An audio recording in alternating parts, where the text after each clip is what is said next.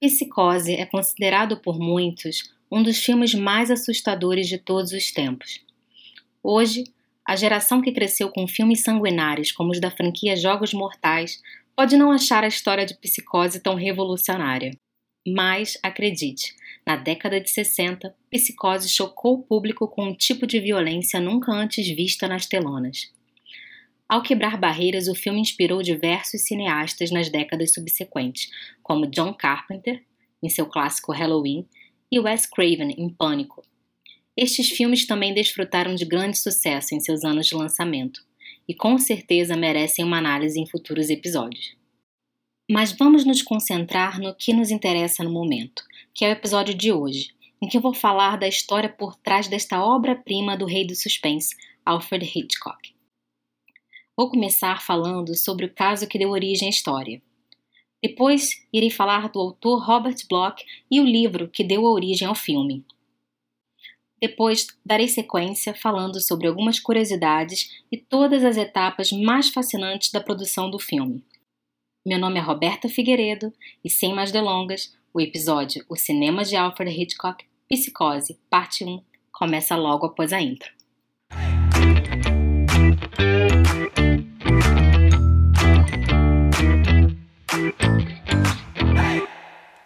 O caso Ed Gein. Em 16 de novembro de 1957, antes do autor Robert Bloch começar a escrever Psicose, os policiais de Plainville, Wisconsin, fizeram uma terrível descoberta. Ed Gein, um recluso morador do pequeno vilarejo, não era apenas uma figura estranha da pacata região. Ele era, na verdade, um dos mais terríveis assassinos em série que já existiu nos Estados Unidos. Essa descoberta se deu quando, no mesmo dia, foram encontradas manchas de sangue no chão do armazém da comerciante Bernice Warden, figura querida de Plainville. Frank, filho da comerciante e ajudante do xerife, lembrou da presença de Gain na loja durante a semana e de que ele havia comentado que talvez voltasse para comprar anticongelante. Dito e feito, uma das últimas anotações no diário de venda foi sobre a saída de 2 litros de anticongelante em nome de Ed Gein. Isso levou o xerife e o capitão de Plainville a fazerem uma visita ao solitário refúgio de Gein, que vivia sozinho desde a morte da sua mãe em 1945. Seu pai e irmão morreram antes da mãe, o pai por um derrame em 1940 e o irmão em um terrível incêndio em 1944. Gin deveria estar sozinho em sua casa. Porém, em meio à bagunça de livros de anatomia, revistas baratas de terror, produtos para embalsamento e embalagens de comida, os investigadores acharam algo que seria impossível de esquecer até o fim de suas vidas. Duas tíbias, dois pares de lábios pendurados sem cordão, alguns narizes em cima da mesa da cozinha, uma bolsa e braceletes feitos de pele humana, e outras partes dos corpos de suas vítimas entre elas, o corpo da comerciante desaparecida Bernice Warden foi encontrado. Gin foi preso na mesma hora, apesar de negar seu envolvimento nos crimes. A polícia suspeitava que Gin teria torturado e matado pelo menos dez outras vítimas entre Mary Hogan, sua primeira vítima, e Bernice Warden, sua última vítima, e o desaparecimento que levou à sua prisão. Ele nunca admitiu nada até ser julgado criminalmente insano e condenado a pena perpétua de internação no Hospital Central do Estado. As semelhanças entre Gin e o protagonista de Psicose, Norman Bates, eram muitas. Suas vítimas eram mulheres.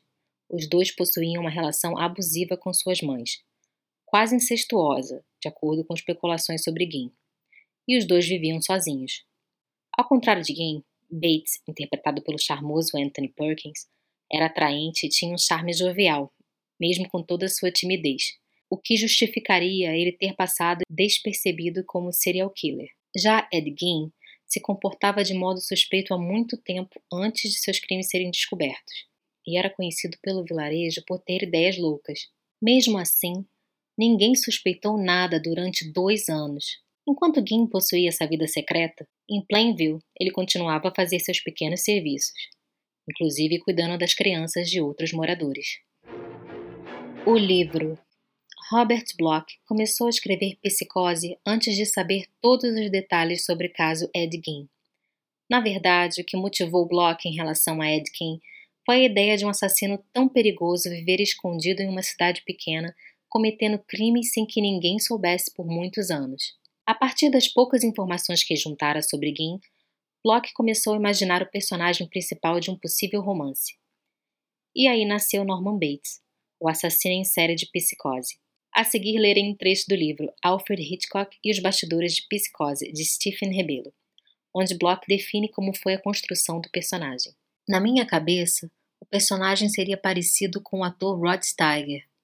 Na época, alguém que vivia sozinho, meio recluso e sem muitos amigos. Como ele escolheria as vítimas? Resolvi que ele seria o gerente de um motel, pois assim teria acesso fácil a desconhecidos. Em outro trecho, ele fala sobre os meios e motivações do personagem. O fato dele viver só, e escolher as vítimas entre clientes em trânsito não seria em si suficiente para evitar a descoberta de seus crimes.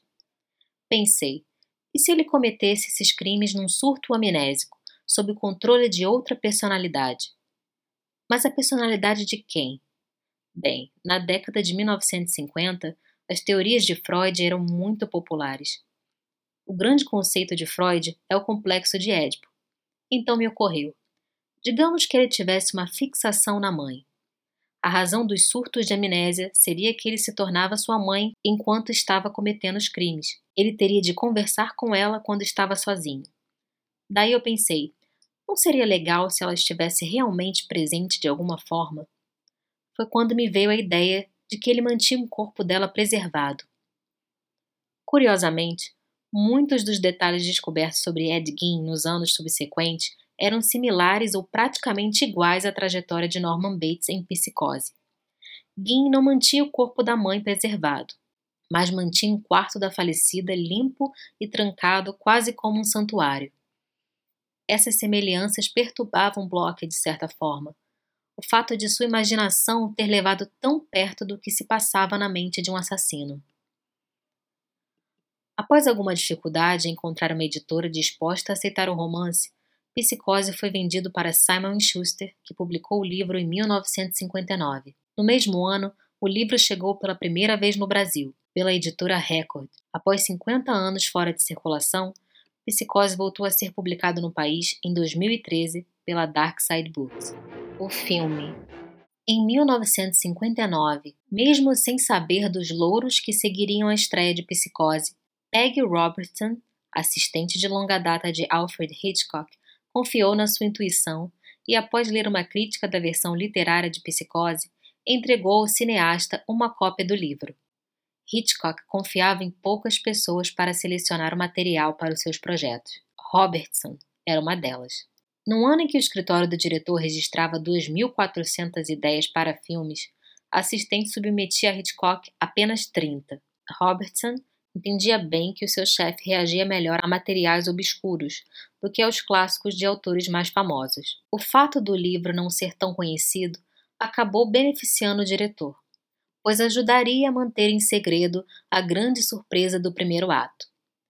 E, para ter ainda mais a certeza de que ninguém saberia do twist, Hitchcock pediu que sua assistente comprasse todos os exemplares do livro que ela pudesse achar. Isso é o que eu chamo de dedicação à arte.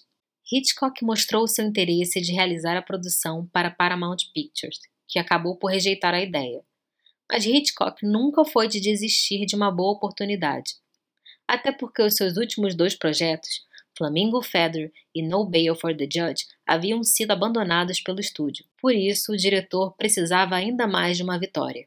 Além disso, Hitchcock tinha o propósito de defender seu lugar como mestre do suspense que estava sendo ameaçado pelo surgimento de novos diretores interessantes, como Henri Georges Clouzot, que alguns jornalistas já chamavam de o Hitchcock francês, e que em 1955 havia lançado As Diabólicas, sua adaptação cinematográfica do livro da dupla Boileau-Narcejac.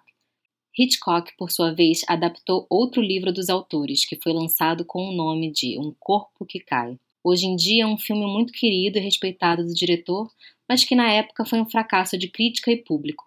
Hitchcock tinha algo a provar e ele sabia disso.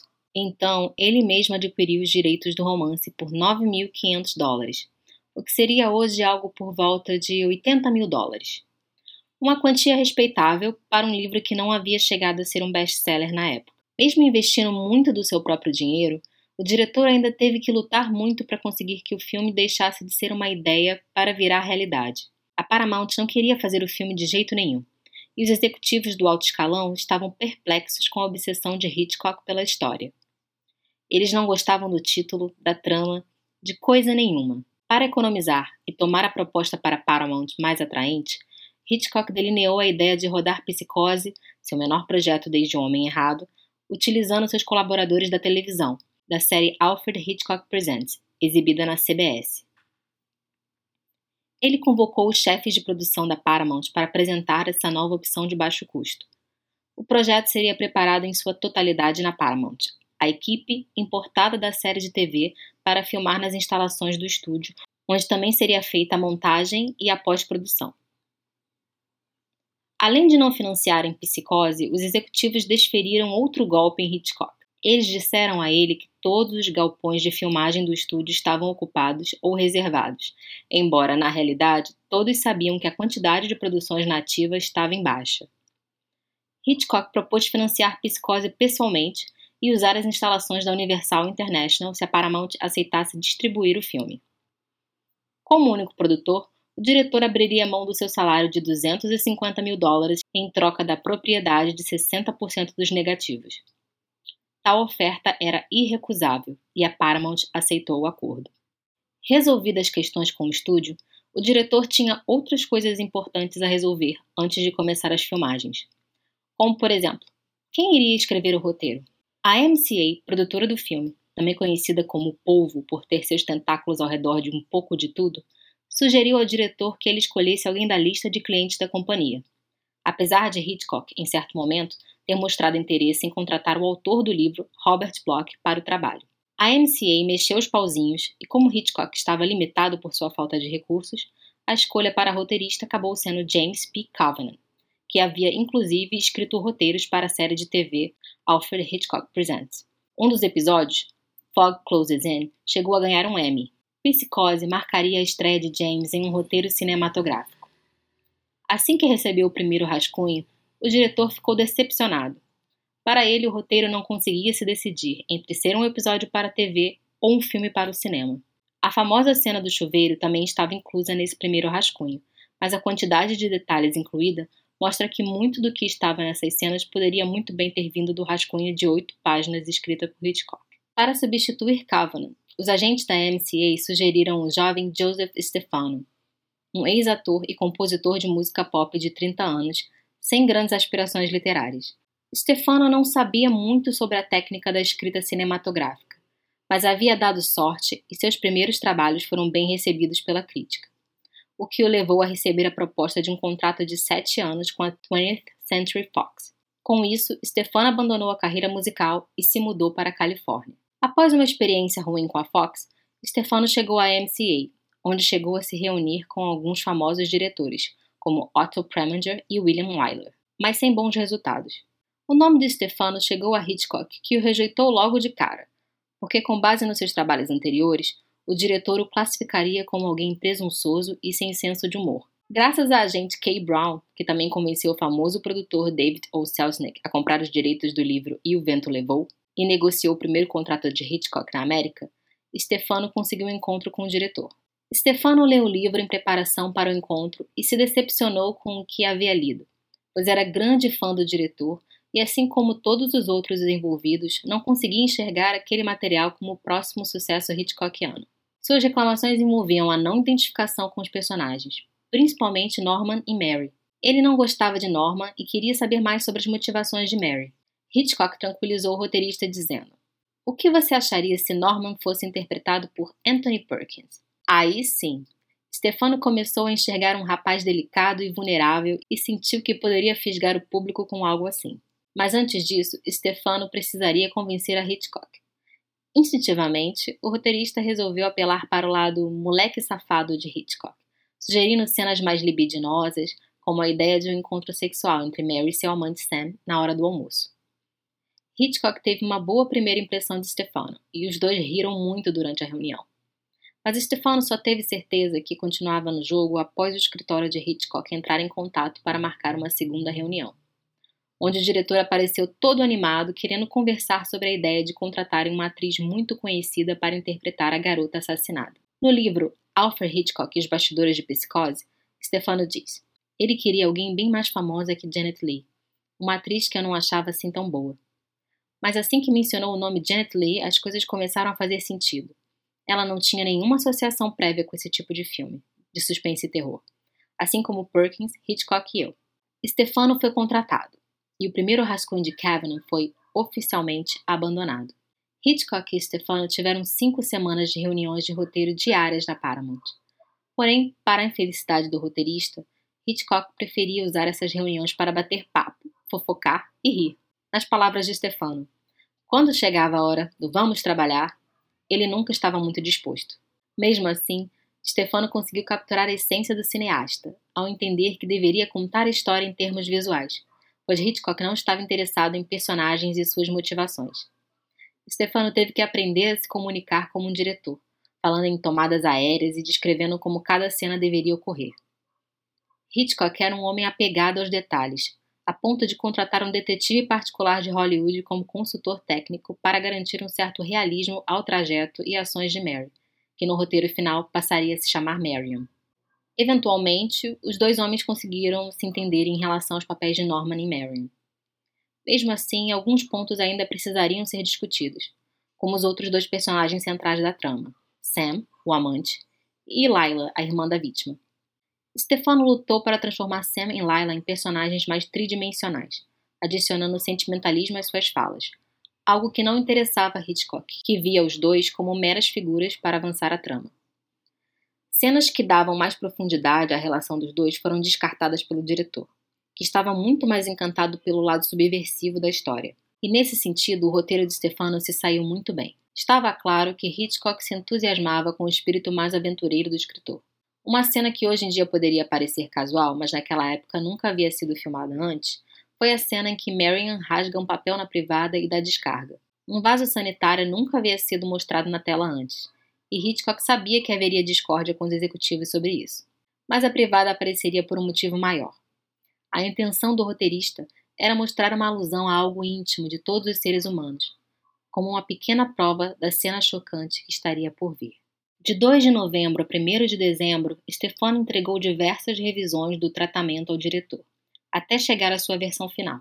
Em seguida, os dois se encontrariam na casa de Hitchcock para fazer a decupagem do roteiro técnico. A partir do Master Scenes criado por Stefano, Alfred dava sugestões que dariam ao roteiro o selo Hitchcockiano de todas as suas tramas.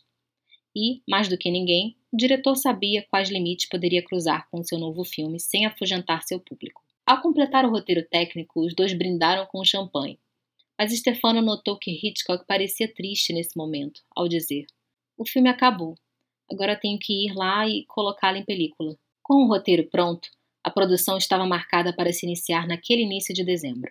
Peggy, a assistente do diretor, estipulou o orçamento de Psicose em 800 mil dólares. De acordo com a projeção do cineasta, as filmagens seriam finalizadas em 36 dias. Com essas limitações, Algumas ideias mais mirabolantes da filmagem foram abandonadas, como a tomada de helicóptero, parecida com o que o diretor fez em Ladrão de Casaca, em 1955, e uma panorâmica de 360 graus que começaria com Norman Bates remendando suas meias na varanda do hotel. Além desses cortes, as limitações financeiras fizeram com que os profissionais das áreas técnicas, como figurino e maquiagem, recebessem seus salários padrão como se estivessem filmando um programa de TV e não um longa-metragem. Tempo e orçamento eram escassos na produção de Psicose. Mas Hitchcock encarava essas dificuldades como um desafio. O assistente de direção Hilton Green comentou que a coisa que mais empolgava o diretor era que sua protagonista seria morta antes do filme completar seus primeiros 30 minutos. Isso vai dar um nó na cabeça deles, dizia Hitchcock. Segundo Green, ele adorava enganar o público assim. Hitchcock não parava de falar sobre a cena que se tornaria o assassinato mais icônico da história do cinema matar sua protagonista de maneira tão brutal, algo impensável na época. Por isso, apesar de sua língua solta com as pessoas envolvidas na produção, o diretor teve um cuidado extremo para que nenhuma informação vazasse. Apesar das tentativas de Hitchcock de manter os detalhes de seu novo filme em segredo, o The Hollywood Reporter, e a Variety escreveram matérias contando detalhes sobre psicose meses antes do lançamento. Felizmente, isso não afetou os planos de Hitchcock de surpreender a audiência, mas com certeza o deixou mais zeloso quanto ao material de divulgação que seria distribuído. Ele não permitiu a divulgação de nenhum estilo das cenas principais, nem ao menos liberou o filme para as tradicionais cabines de imprensa, o que foi possivelmente a causa para as críticas não muito positivas do filme na semana de lançamento. Mas isso não importava. Hitch era quem ditava as regras. E no final, a popularidade de Psicose levou a crítica a olhar o filme com outros olhos. Mesmo com todo o seu perfeccionismo criatividade, o diretor precisou de ajuda para dar vida ao que chegaria a ser o seu trabalho mais conhecido. Os dois grandes notáveis da história foram o designer gráfico Saul Bass e o compositor Bernard Herrmann, conhecido por compor a sensacional trilha de Cidadão Kane. Bernard Herrmann era tão perfeccionista quanto Hitchcock, e os dois estavam sintonizados em relação às suas respectivas preferências criativas. Porém, Herman queria receber mais pelo projeto do que o diretor estava oferecendo. Depois de ser ignorado pelo compositor por um tempo, Hitchcock cedeu e aceitou pagar a quantia de 17.500 dólares pela participação de Herman na criação da trilha. Um dinheiro muito bem investido, na minha humilde opinião. Herman seguiu a direção de Hitchcock na maior parte da trilha inicial de Psicose, com uma outra mudança aqui e ali. Sobre a famosa cena do chuveiro, o compositor recebeu as seguintes instruções. Durante o assassinato, temos que ter o barulho do chuveiro e dos golpes de faca. Precisamos ouvir a água descendo pelo ralo da banheira, especialmente quando a câmera fecha nele. Quando Marion é esfaqueada, o som do chuveiro tem que ser contínuo e monótono, quebrado apenas pelos gritos de Marion. Graças a Herman, a história acabou bem diferente. A relação de confiança entre os dois fez com que Herman tivesse a liberdade de experimentar musicalmente com o filme. A princípio, o diretor não queria nenhuma música nas cenas entre Mary e Norman Bates, mas o resultado não foi o que Hitchcock esperava e o filme estava caminhando para o desastre. Até que Herman disse: Espera um pouco, tenho mais ideias. Que tal umas orquestrações só com cordas? Vou usar só as cordas. Apenas com violoncelo e violino, Herman criou uma das trilhas mais perturbadoras e renomadas do cinema. Até hoje, o som estridente é sinônimo com momentos de tensão e pavor, mas também já chegou até ser usado de maneira cômica em alguns projetos, como exemplo Procurando Nemo. Mas virar uma paródia é um destino que todos os elementos históricos do cinema estão fadados a ter em algum momento, o que não apaga o impacto que a trilha teve ao ser ouvida pela primeira vez nos cinemas. Segundo o roteirista, Joseph Stefano, Hitchcock ficou tão feliz com o resultado final que chegou a dobrar o salário de Bernard Herrmann para 34.501 dólares. No caso do designer Saul Bass, estava claro que o trabalho principal dele na produção seria criar os créditos de abertura. Com participação nos filmes O Homem do Braço de Ouro e O Pecado Mora ao Lado, assim como outros filmes de Hitchcock, Bass estava no auge de sua carreira aos 39 anos, a ponto de ser considerado figura essencial em todos os filmes que participava. Bass também ficaria responsável por fazer storyboards das cenas cruciais de Psicose, como a cena do chuveiro e a morte do detetive Arbogast, e a revelação do cadáver dissecado da mãe.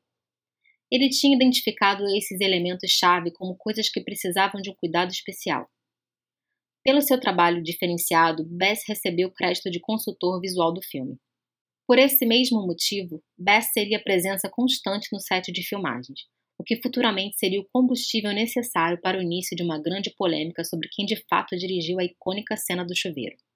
Segundo Bass, a cena era de sua autoria, já que ele havia desenhado tudo tomada por tomada. Hitchcock sempre negou a ideia de que Bass tivesse dirigido a cena, e, anos depois, a estrela Janet Leigh confirmou a versão do diretor, de que Bass estava no set nos dias de filmagem e havia desenhado o storyboard, mas que Hitchcock foi de fato responsável pela direção e que Bass havia apenas desenhado, segundo a vontade do diretor. Não surpreende Janet Leigh vir em defesa de Hitchcock.